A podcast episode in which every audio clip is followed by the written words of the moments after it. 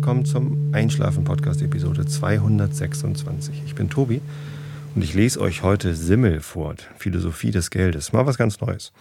Habe ich ja lange nicht. Vorher erzähle ich euch aber noch lauter Kram, ähm, den ich äh, halt so erzähle, bevor ihr einschlafen dürft. Nein, ihr dürft natürlich auch jetzt schon einschlafen. Aber naja, ein bisschen was erzähle ich ja immer hier so vorher, bevor ich vorlese. Ähm, als erstes möchte ich mich bedanken für Geschenke und ähm, da muss ich nochmal das vom letzten Mal jetzt zu Ende bringen. Und zwar äh, brauche ich da meine Spickzettel für. Ähm, der Kaffee Chili, den ich letztes Mal erwähnt hatte, der ist von Jennifer aus Homburg. Das heißt tatsächlich Kaffee Chili. In der Saarbrücker Straße gibt es da einen Kaffee Chili in Homburg. Und ähm, ja, sie hat mich so ein bisschen beruhigt. Sie hat mir nämlich nochmal geschrieben, ich, äh, sie hat da gar kein Chili-Aroma oder sonst wie was mit in den Kaffeebohnen drin, sondern die machen das dann erst im Aufguss. Da kommt dann irgendwie Chili, ein bisschen Chili dazu. Ähm, deswegen hätte ich also gar kein Chili schmecken müssen. Ich bin ganz beruhigt, dass ich nicht behauptet habe, ich hätte da irgendwie Chili drin geschmeckt, äh, sondern es handelt sich hier um ganz normalen äh, Kaffee beziehungsweise Espresso der in der Tat sehr, sehr lecker ist. Kann ich also empfehlen. Und vielen Dank für das, für das Geschenk, liebe Jennifer. Ähm, dazu passend habe ich ein Päckchen bekommen aus Zürich, aus der Schweiz. Ähm, dachte zuerst, es wäre von meinem Bruder. Der lebt nämlich auch in Zürich und manchmal schickt er was zu Ostern. Dann schäme ich mich immer ganz doll, dass ich nichts geschickt habe. Ähm, aber dieses Paket ist von Eva. Es war aber das gleiche drin wie in den Paketen von meinem Bruder immer. Und zwar Schweizer Schoki. Äh, leckere Pralinen waren da drin. Vielen Dank, liebe Eva. Und heute kam noch ein Paket und zwar von meinem Amazon-Wunschzettel hat der Jochen mir das Buch Nichts geschenkt. Also nicht nichts, sondern das Buch Nichts. Ähm, das hatte ich mir mal auf einen Amazon-Wunschzettel gesetzt, nachdem ich glaube, Holgi mir davon erzählt hatte in irgendeinem anderen Podcast. Ja, das fand ich ganz spannend. Ja, nichts. Ich dachte vorhin, ich hätte nichts zu erzählen für heute Abend, aber natürlich habe ich ganz viel zu erzählen. Ähm, es war ja Ostern und das ist auch der Grund dafür, dass ich erst heute aufnehme und sende. Äh, ja, war, war viel los über Ostern. Wir haben schon am grünen Donnerstag, also am Donnerstag vor Ostern, ähm, Aktionen gehabt. Und zwar bin ich dann nach der Arbeit nicht etwa nach Hause gefahren, sondern nach Uelzen, wo ich, äh, äh, wo wir uns mit meinem Schwager und meiner Schwägerin getroffen haben. Da feiern wir einmal im Jahr deren Geburtstag, der nicht ähm, der tatsächliche Geburtstag ist, sondern ähm, an dem Tag vor, ich glaube, 14 Jahren hatten die beiden einen ganz schlimmen Autounfall, den sie nur mit viel Glück äh, und ganz knapp überlebt haben. Hätte also anders ausgehen können.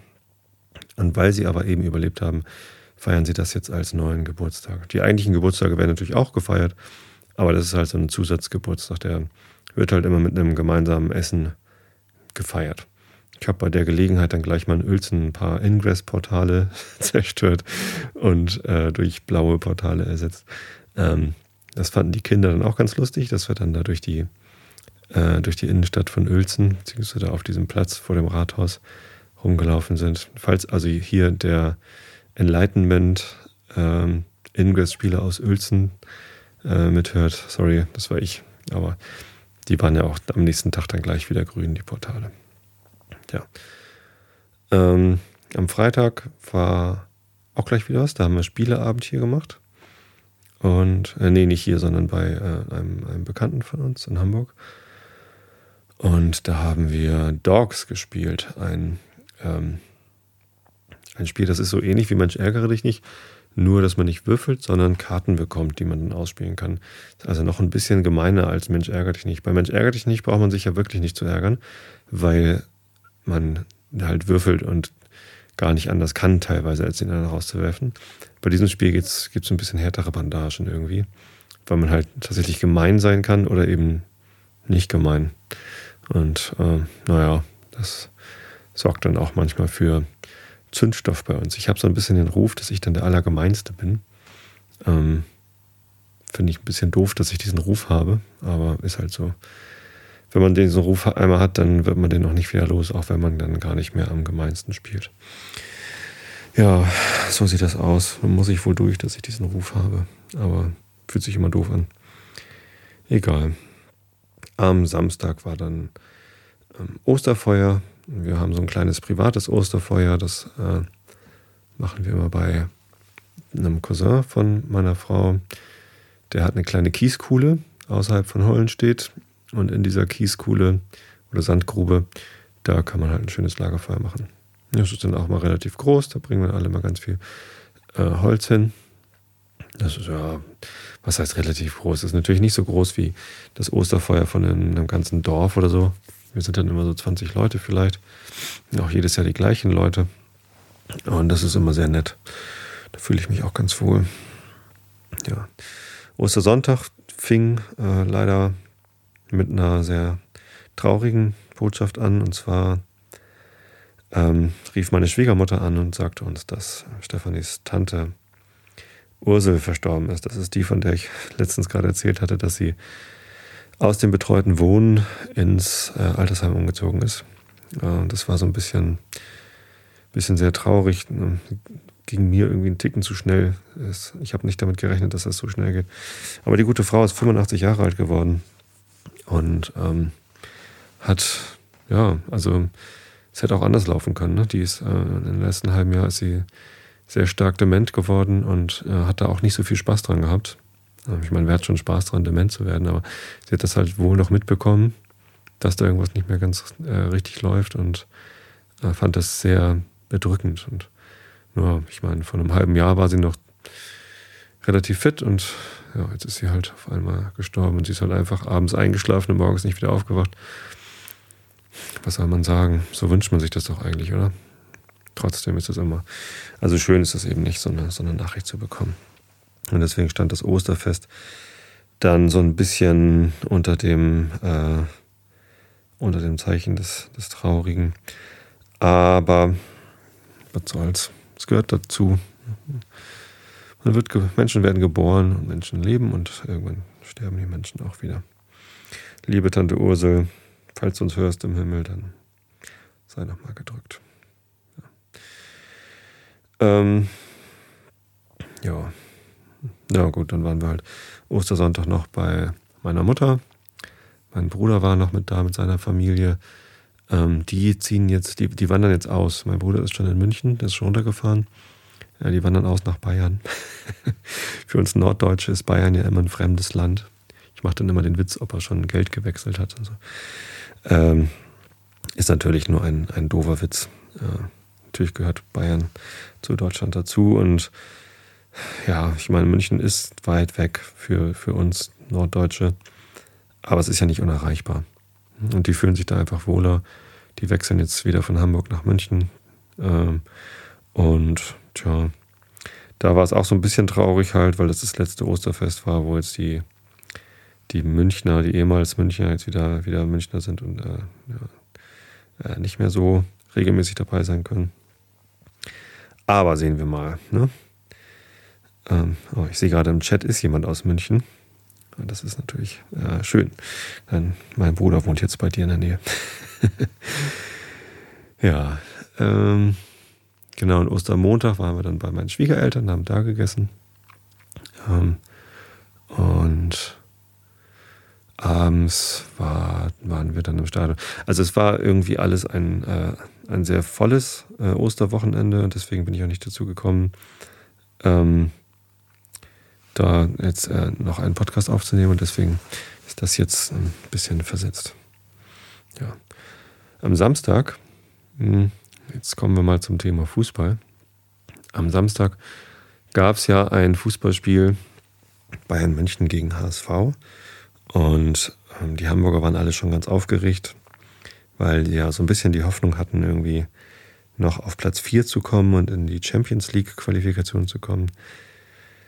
Das ist bei den HSV-Fans so, die äh, denken dann immer gleich, wenn es mal gut läuft, dass es dann auch gleich irgendwie das Größte sein muss. Ähm, also Champions League, eine Meisterschaft haben sie im Moment nicht auf dem Zettel.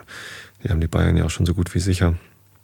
Nee, ähm, ich weiß gar nicht. Also die Bayern hätten ja am letzten Wochenende schon die Meisterschaft festmachen können, haben sie aber nicht, weil Dortmund äh, gewonnen hat gegen Stuttgart. Dann müssten sie eigentlich am nächsten Wochenende die Meisterschaft festmachen können, wenn sie wieder gewinnen, oder? Ich weiß das gar nicht so. Ja, ist ja auch egal. Äh, zumindest ähm, ist nichts daraus geworden, irgendwie Vierter zu werden für die Hamburger, sondern ähm, ganz im Gegenteil. Man muss jetzt eher mal gucken, ob es überhaupt noch in die Europa League reicht. Ja, sie haben mit 9 zu 2 verloren. 9 zu 2 ist im Fußball ein relativ hohes Ergebnis. Ähm, das letzte Spiel, das mein Lieblingsverein, mein, mein Verein, ich bin ja Mitglied, äh, der FC St. Pauli gegen Bayern München erzielt hat, war 8 zu 1. Und zwar zu Hause, also in, in Hamburg, 1 zu 8 also eigentlich. Und äh, deswegen kenne ich mich aus mit hohen Niederlagen gegen FC Bayern München. Ähm, schwamm drüber. Ich meine, natürlich ist das deprimierend, aber ähm, ob man jetzt irgendwie 1 zu 0 verliert oder 9 zu 2 in Punkten, klar, die Tordifferenz ist noch irgendwie doof, aber in Punkten ist es das Gleiche. Und sich jetzt davon so runterziehen zu lassen, das kann ich immer nicht so verstehen. Es gibt dann immer HSV-Fans, die sagen, oh Gott, ich trete aus oder nein, ich äh, verbrenne meinen Schal oder was auch immer. Das verstehe ich immer nicht. Ich meine, es geht mal aufwärts, geht mal abwärts. Für einen HSV, also mit einem HSV-Fan, den ich jetzt hier mal nicht namentlich nenne, ähm, habe ich hinterher noch ein paar Nachrichten ausgetauscht. Er meinte, es geht halt seit 1987 so, dass der HSV nichts gebacken kriegt. Die können ja nicht mal absteigen. Hm. Kann ich verstehen, dass es ein bisschen frustrierend ist. Immerhin waren sie ja mal im Euro, äh, Europa League Halbfinale. Oder war das Viertelfinale gegen Bremen? Ich weiß es gar nicht mehr. Ich glaube, es war Halbfinale. Das mit der Papierkugel, das Spiel. Ähm, also es ist ja nicht so, dass sie nichts erreichen, ne, sondern sie erreichen halt jedes Jahr wieder den Klassenerhalt und manchmal spielen sie europäisch mit und ja, die Titel fehlen, aber mh, hm, als Absteiger holt man ja auch nicht notwendigerweise Titel ja, so. Ähm, ich würde das mal irgendwie alles nicht so eng sehen. Und das mit dieser, jetzt haben sie gesagt, jetzt machen sie eine Grillfeier und irgendwie beim nächsten Heimspiel gibt es also Grillwürstchen für alle Fans, die dann kommen. Äh, ist auch ein bisschen, bisschen komisch. Also klar kann einem das peinlich sein, wenn man so hoch verliert, aber deswegen irgendwie jetzt irgendwie für, für 50.000 Leute grillen, äh, ob es das besser macht, ich weiß auch nicht. Ich meine, das kostet ja auch eine, eine Stange Geld dann, äh, so viele Grillwürstchen. Und von dem Geld hätte man zum Beispiel auch die, ähm, die Damenmannschaft äh, weiter betreiben können. Der HSV hat ja irgendwie gesagt, nee, wir können uns das nicht mehr leisten, eine Damenfußballmannschaft ähm, aufrechtzuerhalten, obwohl die sehr erfolgreich gespielt haben, äh, weil die pro Jahr irgendwie sowas wie, weiß ich nicht, 100 oder 200.000 Euro gekostet hätten. Ähm, Tja, da kann man auch einmal aufs Grillen verzichten oder irgendwie dem Herrn Van der Vaart ein bisschen weniger Kohle rüberreichen lassen, um sowas eben auch aufrechtzuerhalten. Aber naja, jeder wie er möchte.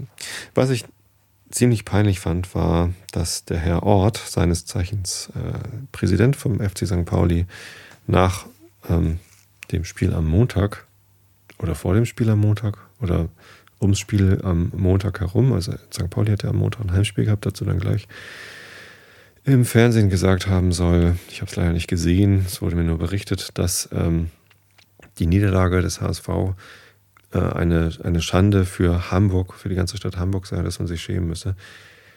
Lieber Herr Ort, dafür schäme ich mich, dass du da so einen Scheiß erzählst. Äh, ist für mich ein Rücktrittsgrund, ehrlich gesagt. Kannst mal schön zurücktreten, junger Mann.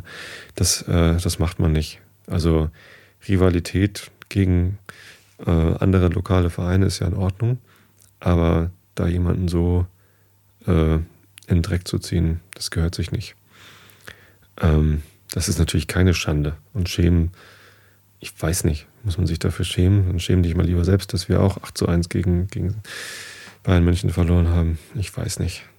Das kann doch mal passieren, dass man verliert. Und es kann auch mal passieren, dass man hoch verliert.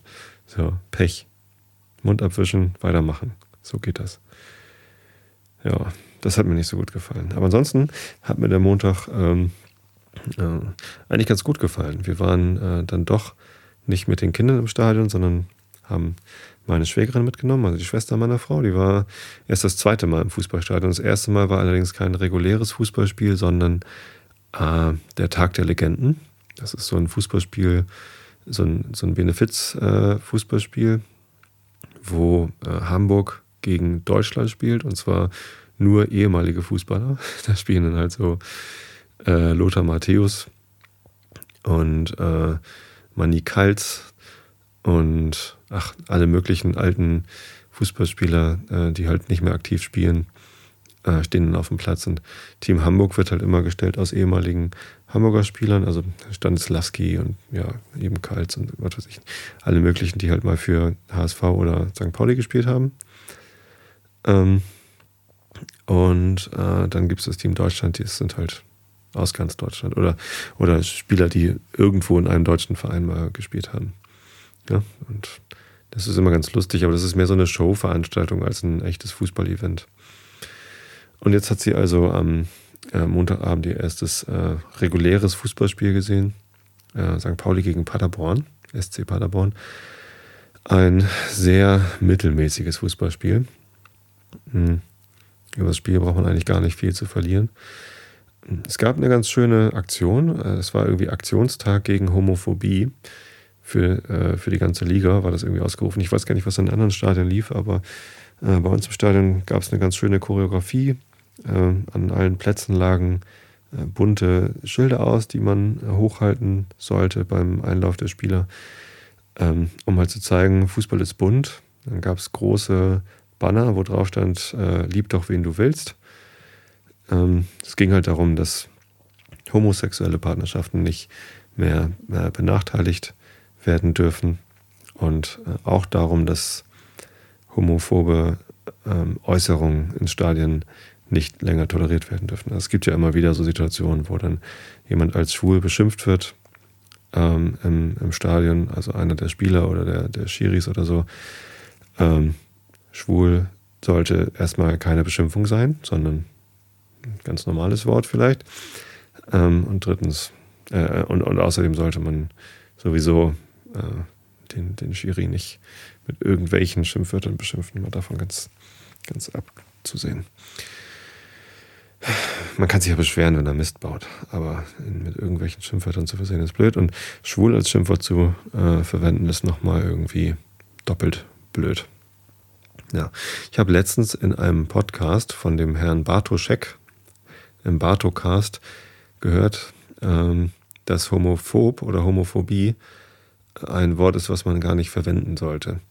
Weil eine Phobie ein Angstzustand ist. Also mit Phobien werden ähm, ja, psychische Störungen bezeichnet. Äh, also eine Arachnophobie zum Beispiel ist eine Angst vor Spinnen und zwar nicht so die normale, dass man sich ekelt, sondern dass man halt irgendwie Schweißausbrüche bekommt und irgendwie gibt es irgendwie Klaustrophobie, das ist äh, die Angst vor engen Räumen, dass man irgendwie Angstzustände bekommt, wenn man in, in, in einem Fahrstuhl ist oder so. Ähm, und äh, alle möglichen Phobien gibt es da irgendwie, die halt tatsächliche Krankheitsbilder sind. Homophobie allerdings ist kein Krankheitsbild, sondern ist einfach nur, ja, Arschloch halt. Ne? Also wenn jemand etwas, äh, wenn jemand nicht damit klarkommt, dass andere Menschen eben andere sexuelle Vorlieben haben, dann äh, ist das, hat das nichts mit einem Krankheitsbild äh, des, desjenigen zu tun, der äh, da nicht mit klarkommt. Also mit dem, der homosexuell ist natürlich sowieso nicht, aber ähm, das ist, das ist irgendwie nicht vergleichbar wie mit einer wirklichen psychischen Störung, sondern es ist einfach nur intolerant. Es ist, äh, ja, Arschloch halt. Und nicht, äh, nicht ein Krankheitsbild. Glaube ich zumindest nicht. Also ich glaube nicht, dass es wirklich krankheitsbedingt ist, sondern es ist einfach nur ähm, mentale Unbeweglichkeit. Ja, das ist so meine Meinung dazu. Deswegen fand ich den, den Aktionstag ganz schön. Hm. Es gab noch ein paar weitere Aktionen der Fans im Stadion, und zwar ein Riesenmeer aus Wunderkerzen.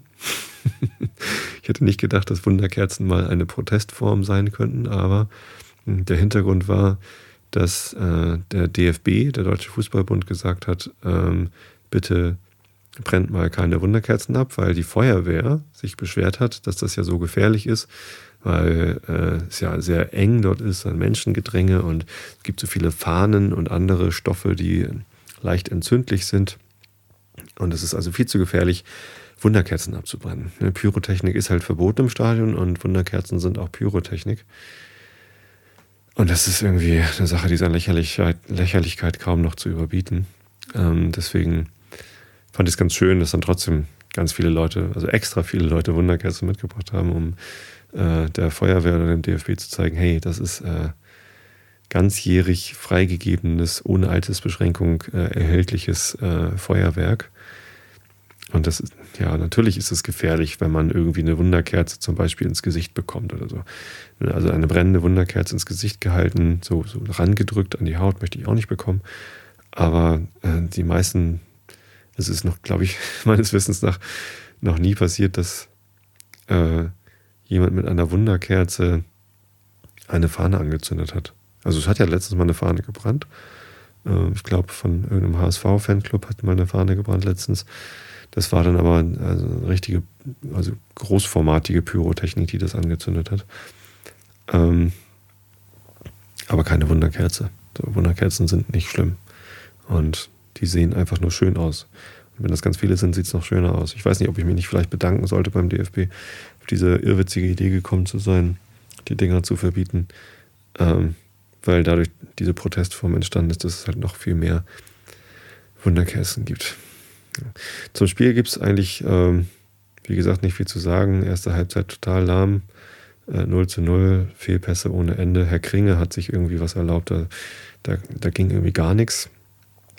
Ähm, also Kringe ist ein, ein defensiver Mittelfeldspieler beim FC St. Pauli, kommt von Dortmund. Ist auch ein toller Typ, aber da, da kam irgendwie kein Pass an. Und das, Ebbers hat sich als Ballverteiler probiert und das, das ging auch so gar nicht irgendwie. Es, es lief irgendwie nichts zusammen, aber bei den Paderbornern zum Glück auch nicht. Äh, insofern halt 0 zu 0. In der zweiten Halbzeit ging es dann ein bisschen besser los. Da hat dann der Herr Ebbers sein 100. Tor, also ein 101. Tor in der zweiten Liga geschossen und zwar äh, zum 1 zu 0 für St. Pauli, woraufhin dann aber gleich die Paderborner ausgeglichen haben und äh, nach, nach weiterem Rumgestocher ähm, hat dann Herr Salik, der letztes Jahr noch für St. Pauli gespielt hat, jetzt aber für Paderborn spielt, nach Vorlage von Dennis Naki, der letzte Saison noch für St. Pauli gespielt hat, aber jetzt für Paderborn spielt, ähm, das 2 zu 1 für Paderborn geschossen. So, 2 zu 1. Und ich dachte halt, okay, wir verlieren.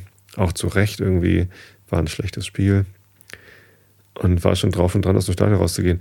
Was ich natürlich nie mache. Äh, sowas tut man nicht bei St. Pauli, dass man irgendwie vorzeitig aus dem Stadion geht. Ich finde, das ist ein ganz schlechter Stil. Man sollte die Mannschaft bis zum Ende äh, unterstützen und anfeuern. Und das haben wir dann auch gemacht, aber ich dachte schon so, ey, das wird wieder so ein Tag, den man möglichst schnell vergessen sollte. Man, von den schönen Choreos abgesehen, das Spiel war, äh, war einfach nicht sehenswert, nicht schön. Dann kam aber in der 90. Minute St. Pauli nochmal zum, äh, zum Eckball. Und ähm, Dennis Dauber hat den Eckball geschlagen, direkt vor meiner Nase quasi. Ich sitze da auf der Süd immer, auch äh, rechtsseitig im Block S3 und Herr Daube lief also ähm, direkt unter uns an zum Eckball und auf einmal sehe ich da so ein türkisfarbenes Trikot im Torraum auftauchen. Und dann fliegt die Ecke rein und dann Kopfballtor.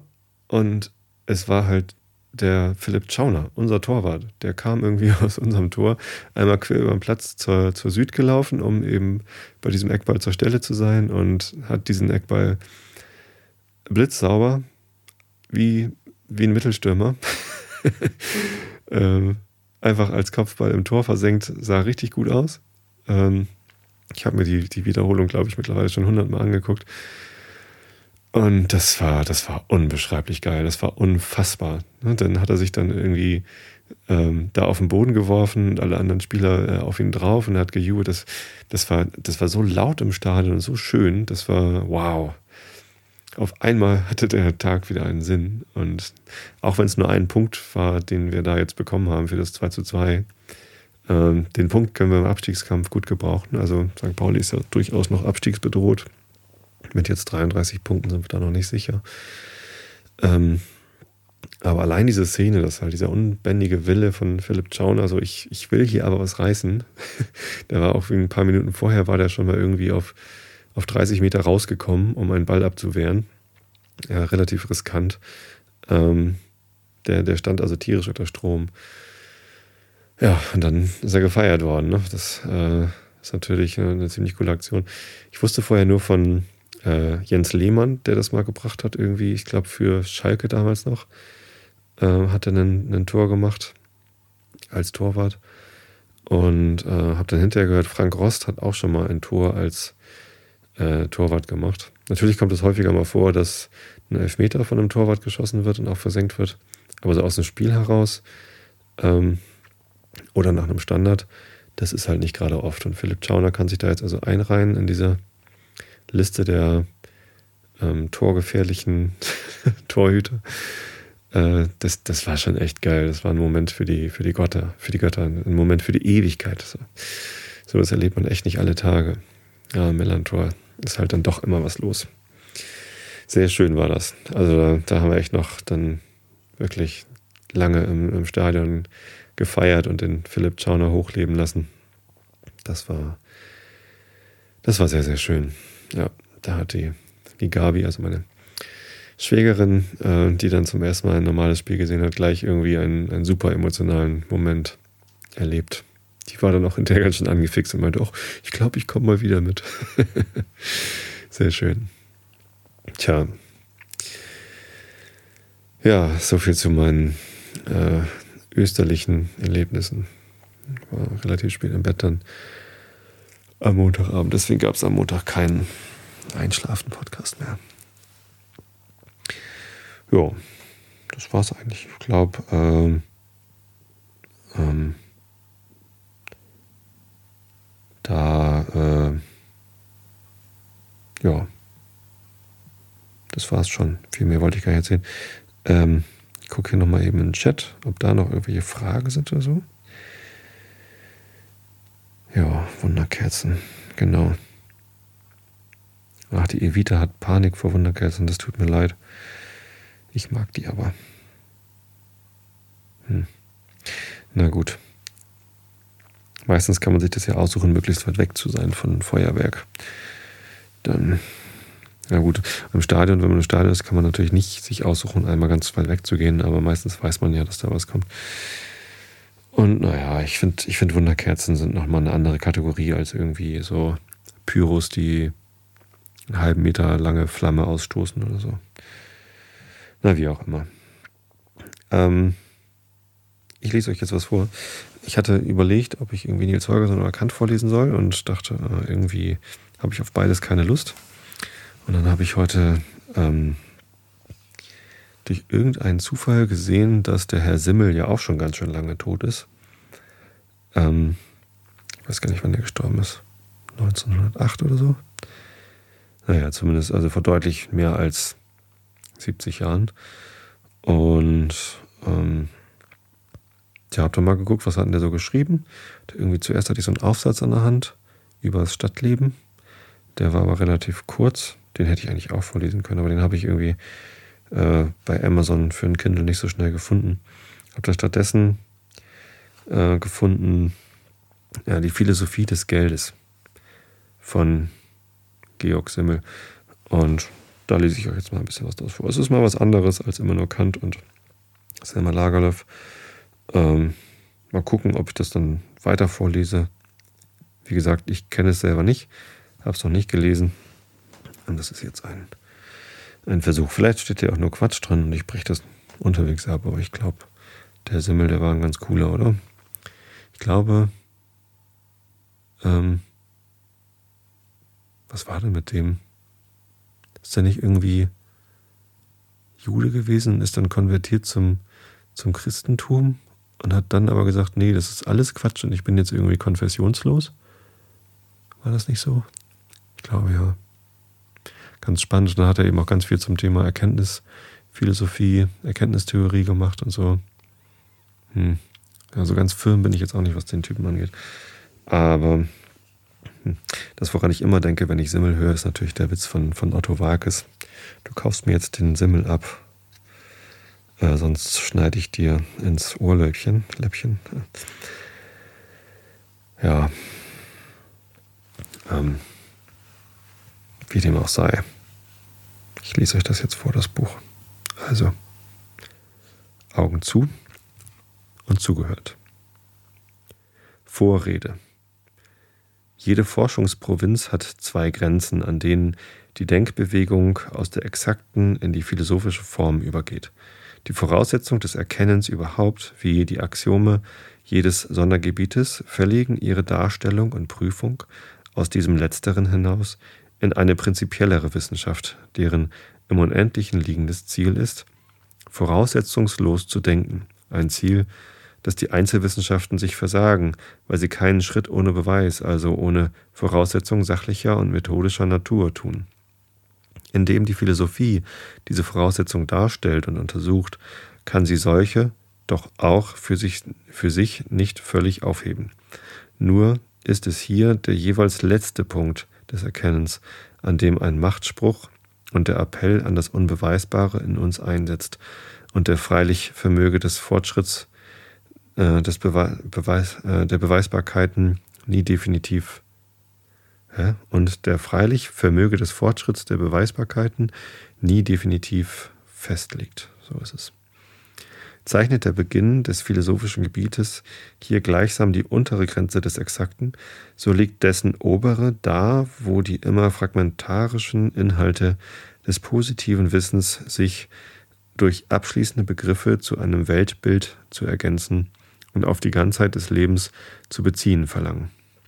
Wenn die Geschichte der Wissenschaften wirklich die philosophische Erkenntnisart als die primitive zeigt, als äh, einen bloßen Überschlag über die Erscheinungen in allgemeinen Begriffen, so ist dieses vorläufige Verfahren doch, nach, äh, doch noch manchen Fragen gegenüber unentbehrlich, nämlich denjenigen, besonders den Wertungen und allgemeinsten Zusammenhängen des geistigen Lebens angehörigen, auf die uns bis jetzt weder eine exakte Antwort noch ein Verzicht möglich ist. Ja, vielleicht würde selbst die vollendete Empirie die Philosophie als eine Deutung, Färbung und individuell auswählende Betonung des Wirklichen gerade so wenig ablösen, wie die Vollendung der mechanischen Reproduktion der Erscheinung die bildende Kunst überflüssig machen würde. Aus dieser Ortsbestimmung der Philosophie im Allgemeinen fließen die Rechte, die sie an den einzelnen Gegenstand besitzt.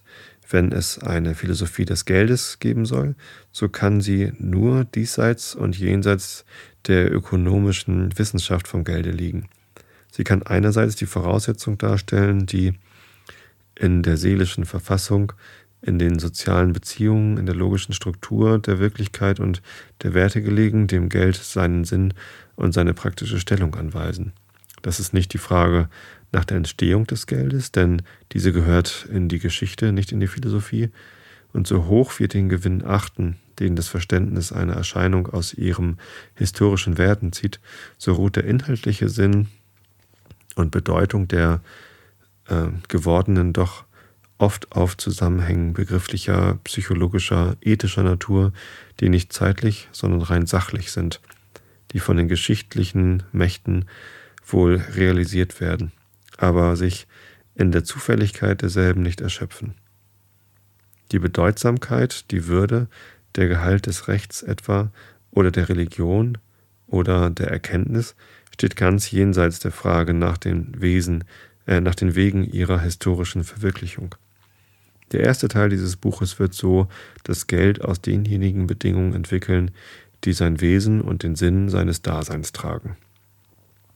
Die geschichtliche Erscheinung des Geldes, deren Idee und Struktur ich so aus den Wertgefühlen der Praxis den Dingen gegenüber und den Gegenseitigkeitsverhältnissen der Menschen als ihren Voraussetzungen zu entfalten suche, verfolgt nun der zweite synthetische Teil in ihren Wirkungen auf die innere Welt, auf das Lebensgefühl der Individuen, auf die Verkettung ihrer Schicksale, auf die allgemeine Kultur. Hier handelt es sich also einerseits um Zusammenhänge, die ihrem Wesen nach exakt und im Einzelnen erforschbar wären, aber es bei dem augenblicklichen Stande des Wissens nicht sind und deshalb nur nach dem philosophischen Typus im allgemeinen Überschlag in der Vertretung der einzelnen Vorgänge durch die Verhältnisse abstrakter Begriffe zu behandeln sind. Andererseits um seelische Verursachung, die für alle Zeiten Sache hypothetischer Deutung und einer künstlerischen, von individueller Färbung nie ganz lösbaren Nachbildung sein werden.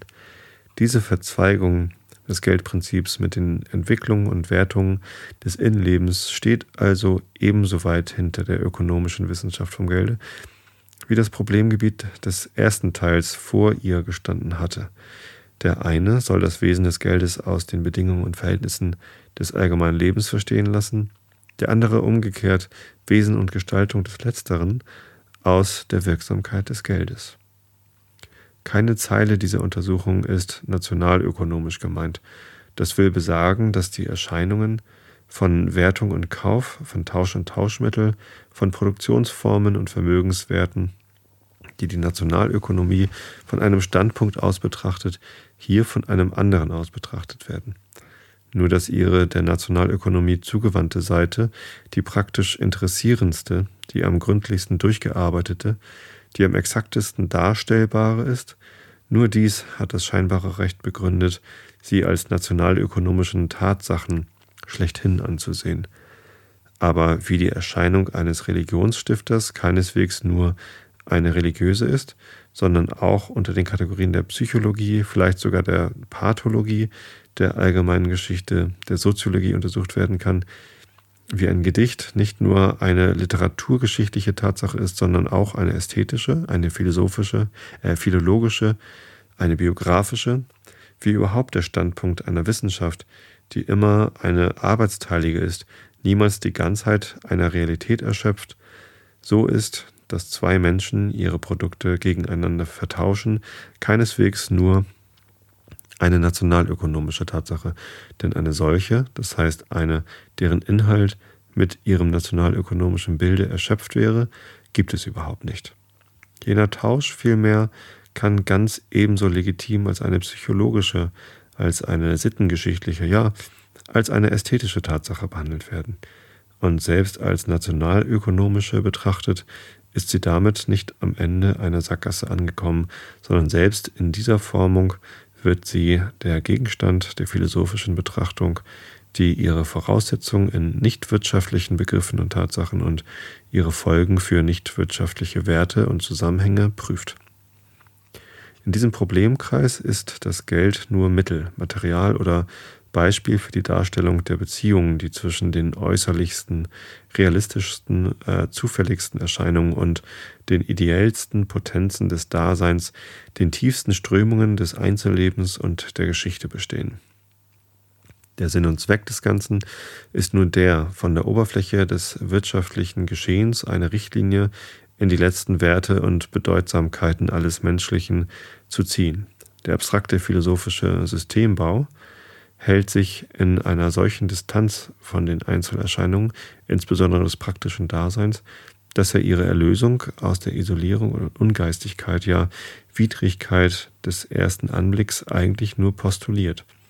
Hier aber soll sie an einem Beispiel vollbracht werden, an einem solchen, das wie das Geld nicht nur die Gleichgültigkeit rein wirtschaftlicher Technik zeigt, sondern sozusagen die Indifferenz selbst ist, insofern seine ganze Zweckbedeutung nichts, nicht in ihm selbst, sondern nur in seiner Umsetzung in andere Werte liegt. Indem hier also der Gegensatz zwischen dem scheinbar äußerlichsten und Wesenlosen und der inneren Substanz des Lebens sich aufs Äußerste spannt, muss er sich aufs Wirkungsvollste versöhnen, wenn diese Einzelheit sich nicht nur in den ganzen Umfang der geistigen Welt tragend und getragen verwebt, sondern sich als Symbol der wesentlichen Bewegungsformen derselben offenbart. Die Einheit dieser Untersuchung liegt also nicht in einer Behauptung über einen singulären Inhalt des Wissens und deren allmählich erwachsendem Beweise, sondern in der darzutuenden Möglichkeit, an jeder Einzelheit des Lebens die Ganzheit seines Sinnes zu finden. Der ungeheure Vorteil der Kunst gegenüber der Philosophie ist, dass sie sich jedes Mal ein einzelnes, eng umschriebenes Problem setzt, einen Menschen, eine Landschaft, eine Stimmung, und nun jede Erweiterung desselben zum Allgemeinen, jede Hinzufügung großer Züge des Weltfühlens wie eine Bereicherung, Geschenk, gleichsam wie eine unverdiente Beglückung empfinden lässt. Dagegen pflegt die Philosophie, deren Problem sogleich die Gesamtheit des Daseins ist, der Größe dieses gegenüber sich zu verengen und weniger zu geben, als sie verpflichtet scheint. Hier ist nun umgekehrt versucht, das Problem begrenzt und klein zu nehmen, um ihm durch seine Erweiterung und Hinausführung zur Totalität und zum Allgemeinsten gerecht zu werden. Ja. Ja, so lange ist die Vorrede nicht mehr. In methodischer Hinsicht kann man diese Grundabsicht so ausdrücken, dem historischen Materialismus ein Stockwerk unterzubauen, derart, dass der Einbeziehung des wirtschaftlichen Lebens in die Ursachen der geistigen Kultur ihr Erklärungswert gewahrt wird, aber eben jene wirtschaftlichen Formen selbst als das Ergebnis tieferer Wertungen und Strömungen psychologischer, ja metaphysischer Voraussetzungen erkannt werden. Für die Praxis des Erkennens muss sich dies in endloser Gegenseitigkeit entwickeln. An jeder Deutung eines ideellen Gebildes durch ein ökonomisches muss sich die Forderung schließen, dieses seinerseits aus ideelleren Tiefen zu begreifen, während für diese wiederum der allgemeine ökonomische Unterbau zu finden ist und sofort ins Unbegrenzte. In solcher Alternierung und Verschlingung der begrifflich entgegengesetzten Erkenntnisprinzipien wird die Einheit der Dinge unserem Erkenntnis, äh, unserem Erkennen ungreifbar scheinend und doch dessen Zusammenhang begründend für uns praktisch und lebendig. Die hiermit bezeichneten Absichten und Methoden dürfen kein prinzipielles Recht beanspruchen, wenn sie nicht einer inhaltlichen Mannigfaltigkeit philosophischer Grundüberzeugung dienen können. Die Anknüpfung der Einzelheiten und Oberflächlichkeiten des Lebens an seine tiefsten und wesentlichsten Bewegungen und ihre Deutung nach seinem Gesamtsinne kann sich auf dem Boden des Idealismus wie des Realismus, der verstandesmäßigen wie der willensmäßigen, einer absolutistischen wie einer relativistischen Interpretation des Seins vollziehen. Dass die folgenden Untersuchungen sich auf einem dieser Weltbilder, das ich für den angemessensten Ausdruck der gegenwärtigen Wissensinhalte und Gefühlsrichtung halte, unter entschiedenem Ausschluss des entgegengesetzten aufbauen, mag Ihnen im schlimmsten Fall die Rolle eines bloßen Schulbeispiels lassen, das, wenn es sachlich unzutreffend ist, seine methodische Bedeutung als Form künftiger Richtigkeiten erst recht hervortreten lässt. Die Änderungen in der zweiten Auflage betreffen nirgends die wesentlichen Motive. Wohl aber habe ich versucht, durch neue Beispiele und Erörterungen, vor allem durch Vertiefungen der Fundamente, eine erhöhte Chance für die Verständlichkeit und die Annehmbarkeit dieser Motive zu gewinnen. So, das war die Vorrede. Klingt ja hm, bisschen flüssiger als der Kant, finde ich. So, erster Eindruck wenn auch nicht weniger geschwurbelt. Leute, ich wünsche euch eine schöne ähm, Restwoche. Ist ja schon Mittwoch. Bald schon wieder rum die Woche. Ähm, wie auch immer. Macht's gut. Hört nächste Woche wieder zu, wenn ich hier vorlese. Freut mich immer. Und ähm, ja, bis zum nächsten Mal. Hab euch alle lieb.